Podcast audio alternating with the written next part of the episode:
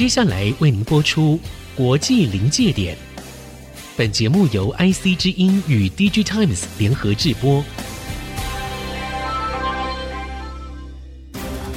诡谲多变的地缘政治，当国际冲突找上我们，DG Times 总编辑巫凌祥带您剖析科技产业，了解国际局势与世界观点。欢迎收听国际临界点。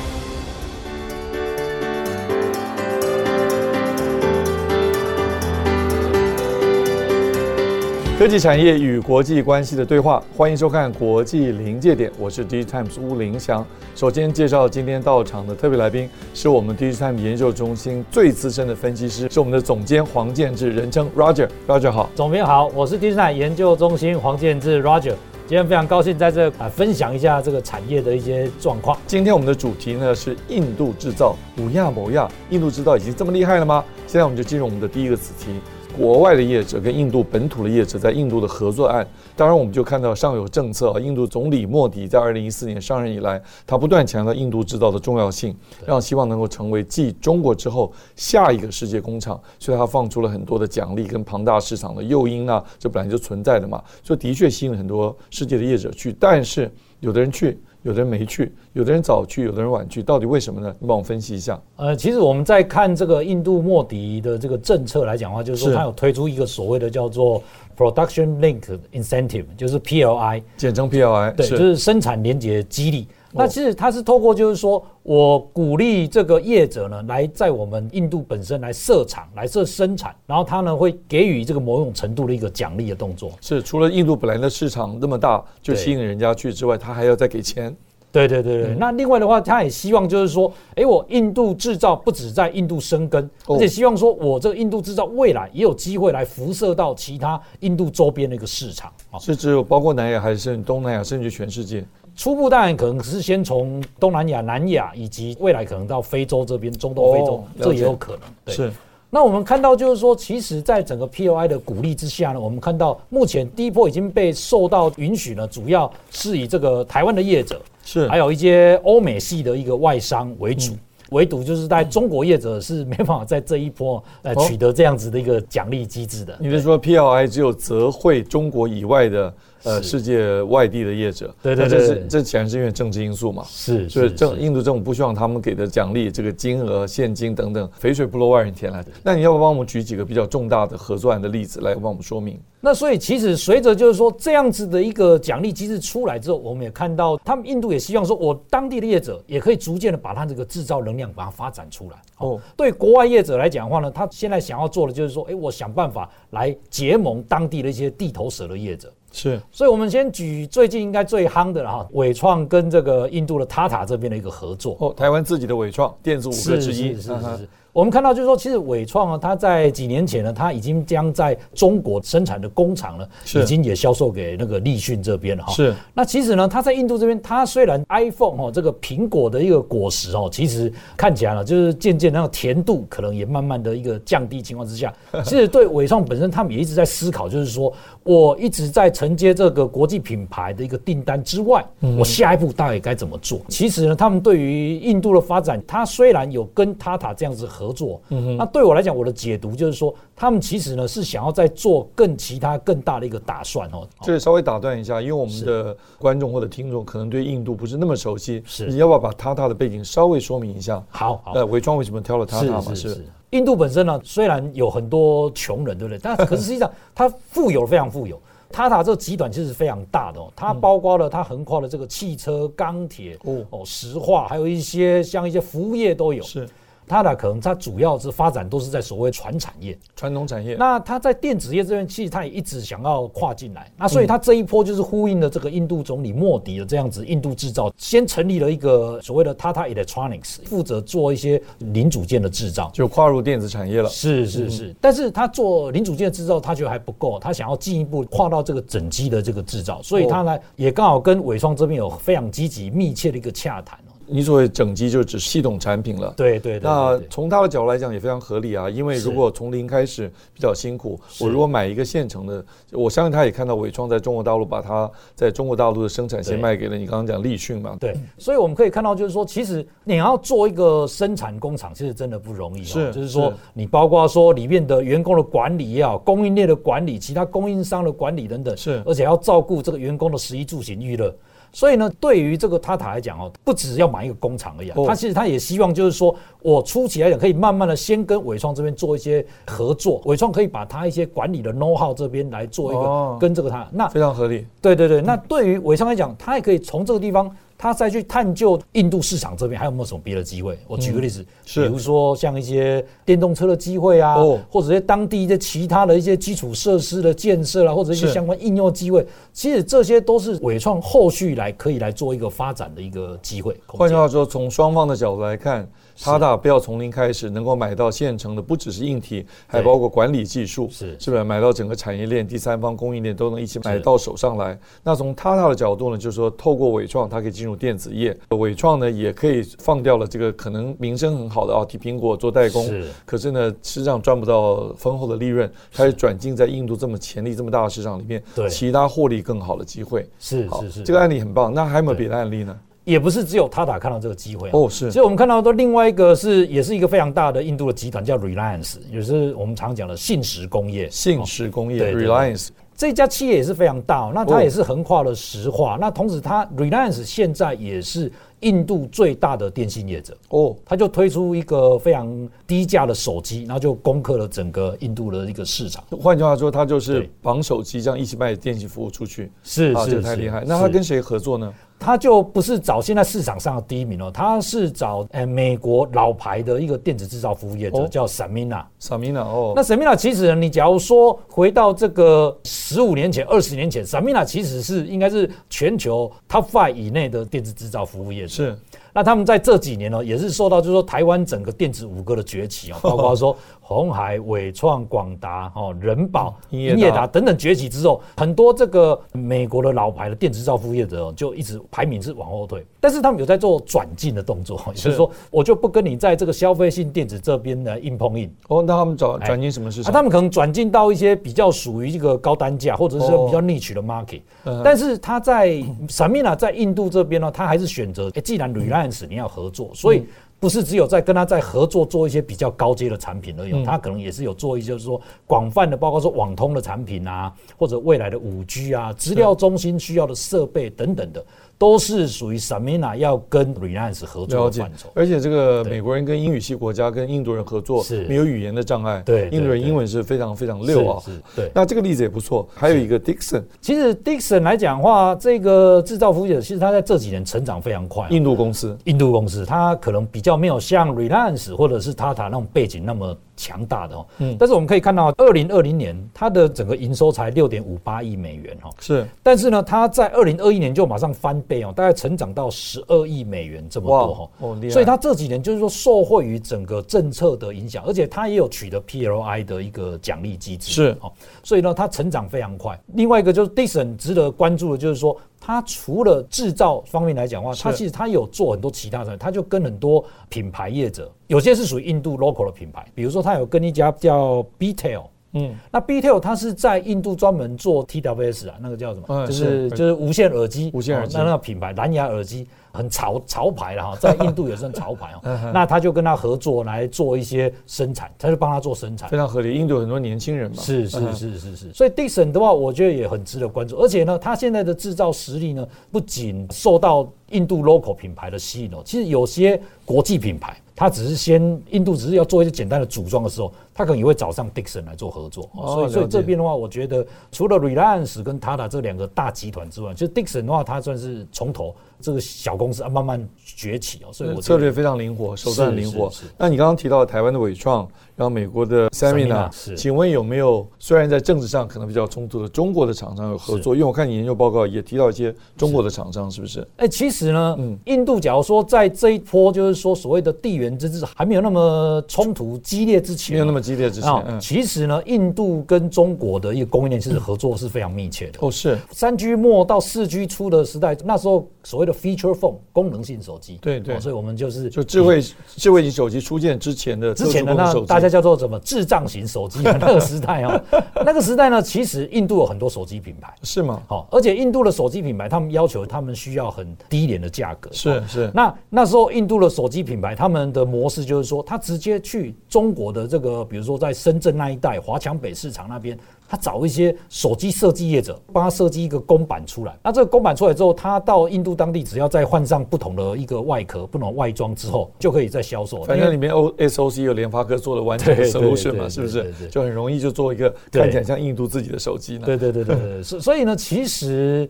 像中国的一个 EMS 业者哈，当然就是以前号称也是这个红海的一个天敌啊哈。哦，就是说比亚迪是哦，比亚迪大家比较清楚，可能说比亚迪电动汽车啊，电池做了很多。其实比亚迪最早它可能是从电子制造起家的，哦，真的。所以它在电子制造代工上来讲，其实势力也是很庞大哦。那这几年它也是维持的还不错的成长，所以比亚迪其实蛮早也有到印度这边来设厂。所以看起来印度真的是兼容并蓄，美国的、欧洲的。甚至于在政治干扰没有那么强大，现在中国厂商泰语都愿意合作，所以看起来印度真是一个蓬勃发展跟世界合作的这样子一个大的市场啊。那这样我想莫迪应该很高兴，他寄出来这个 incentive，那看起来大家都接受了。虽然他不太愿意给中国。好，我们先聊到这里，等一会儿再回来。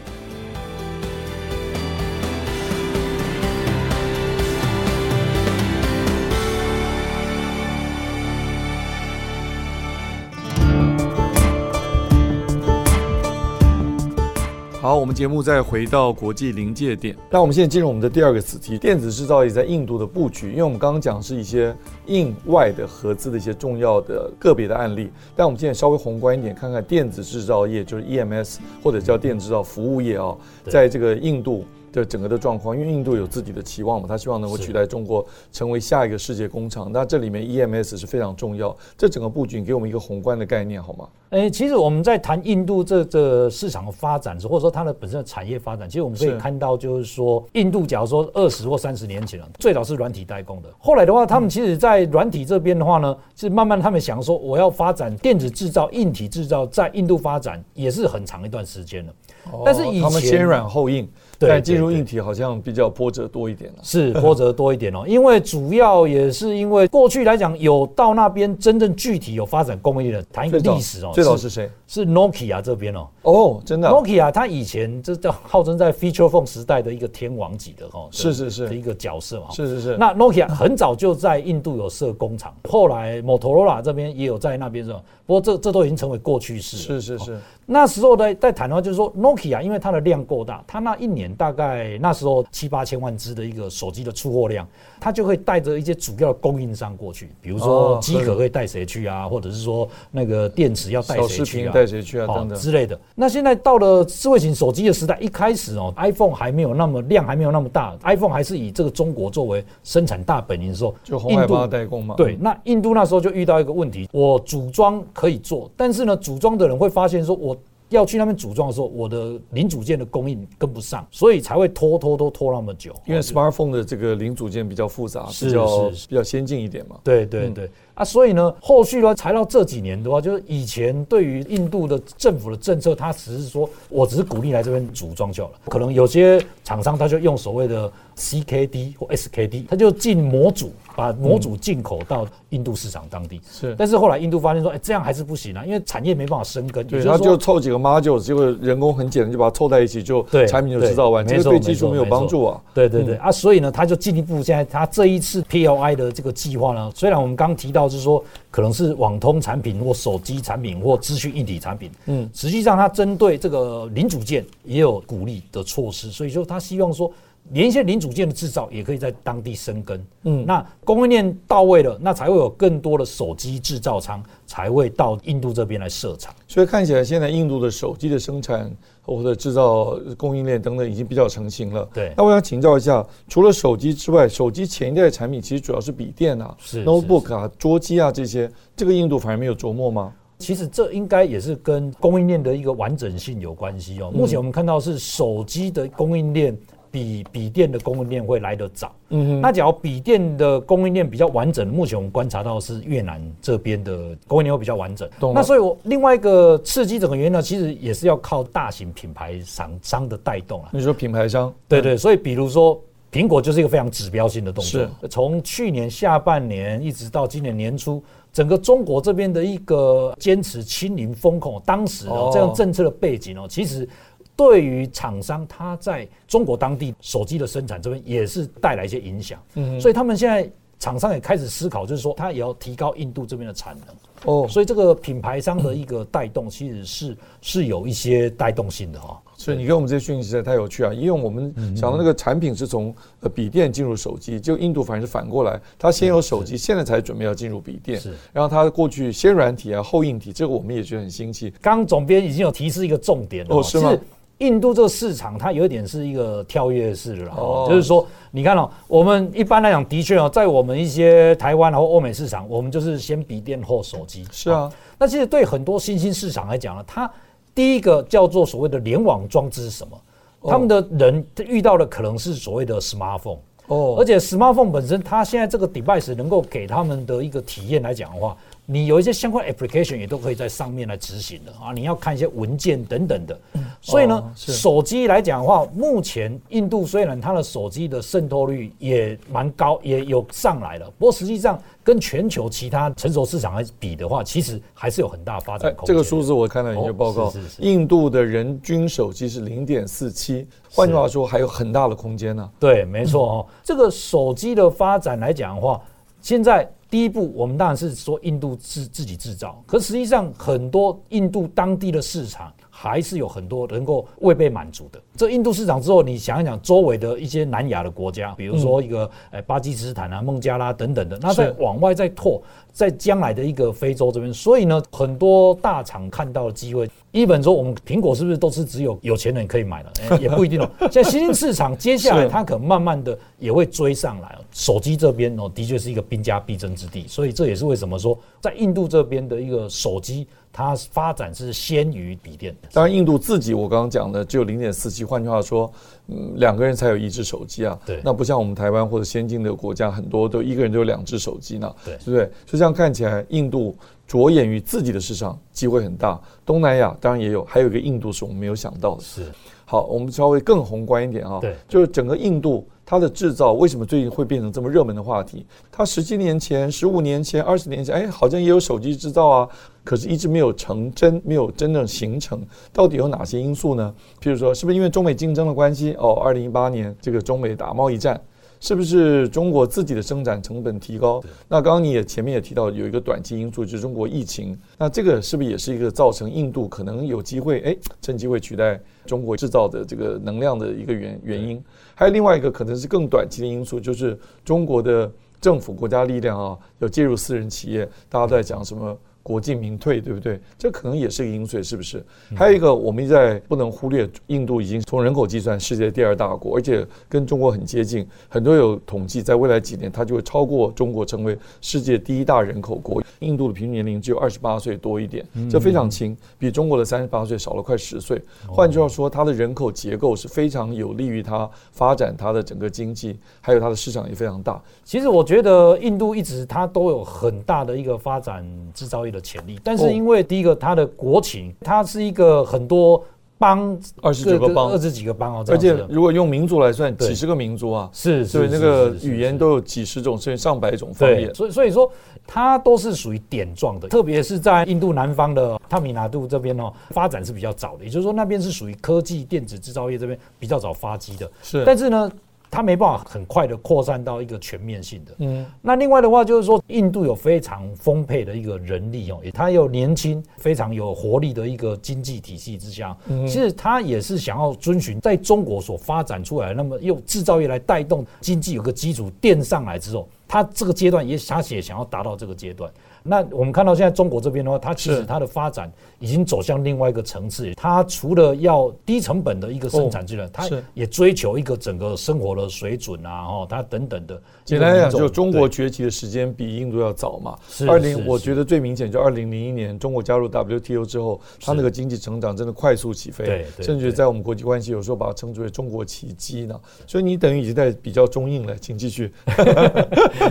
那不过我我是觉得是说，其实台商在跟印度打交道的时候，其实谈事情就 谈很久了。比较大的挑战啊，就是说你要跟印度人啊来做一些合作情况之下呢，其实呢会有很长一段路。除了语言障碍之外，是不是一些文化、一些文化、民族性哦这边的？对，我我觉得这个它会比说当初台商到中国发展的来磨合起，我觉得会要更久一点。哦，那个不可以道理去，台商到大陆去啊，到处都可以找到所谓的台办。对不对？找到台湾办公室来帮忙协助。我自己就在国外某一个第三世界国家碰过一群台商啊，他们说：“哎，这里怎么没有台办？” 他们以为全世界什么国家都有台办呢，就有这种感觉。到印度恐怕没有台办的。不过我觉得这几年这个整个印度政府它的经营的思维已经慢慢在改变。是吗？就是说，它其实它会更积极来对外做招商。那它也透过说一些税，还有刚刚我们一开始提到的说 PLI 这样子一个激励措施。而且我们我们看到它其实不只是要做电子制造而已啊，哎，半导体业他也想要。是。哦，那更不论说他之前很久前也有 study 过说面板业要不要到这个印度哦。我觉得在可见的未来的几年内啊，都会是印度他们极力想要发展。整个电子制造、高高科技这边，但这里啊，我想问一个比较明确的问题啊，总是关心我们自己台商嘛，是是是。为什么在印度有红海、有和硕，嗯，然后有这个纬创，可是电子五哥我们还有英业达，还有人保，还有广达，为什么有的去了，有的没有去？这中间有什么区别吗？我觉得对台厂来讲的话，其实我们也是要打算盘啊，也就是说。我必须要很明确的知道说我的订单的需求，我才会比较去那个地方去布局。那换句话是，是品牌厂商下订单了，要求他转移生产线，是这样子吗？这是跟整个台商的一个经营模式有关系。也就是说，大多数台商来讲，我们是以代工为发展的一个主要的模式。是那。前提就是说，客户要有订单，嗯，没办法预测说，我有很丰沛的订单的时候，其实我要移我的这个整个代工大军要移动到哪一个国家、哪个区域，要打很很久的算盘。所以换句话，你刚刚一开始节目提到呢，伟创要把他们在印度辛辛苦苦已经 build up 起来的这个 operation 卖给 Tata，或者跟 Tata 某种程度的慢慢合作、交接合作出去，这也是个重大的角色，因为他已经不再看这个品牌商给我订单为他是从了，要准备开发自己的这个市场。是，是好，观众朋友们，还有听众朋友们，你们所收听的这个节目叫做《国际临界点》，是 DigiTimes 跟 IC 之音联合直播的。IC 之音呢，在每个星期二早上七点钟，FM 九七点五在新竹地区都可以听得到，当然 Podcast 上也可以听得到。谢谢，我们下周再见。本节目由 DigiTimes 电子时报与 IC 之音联合制播。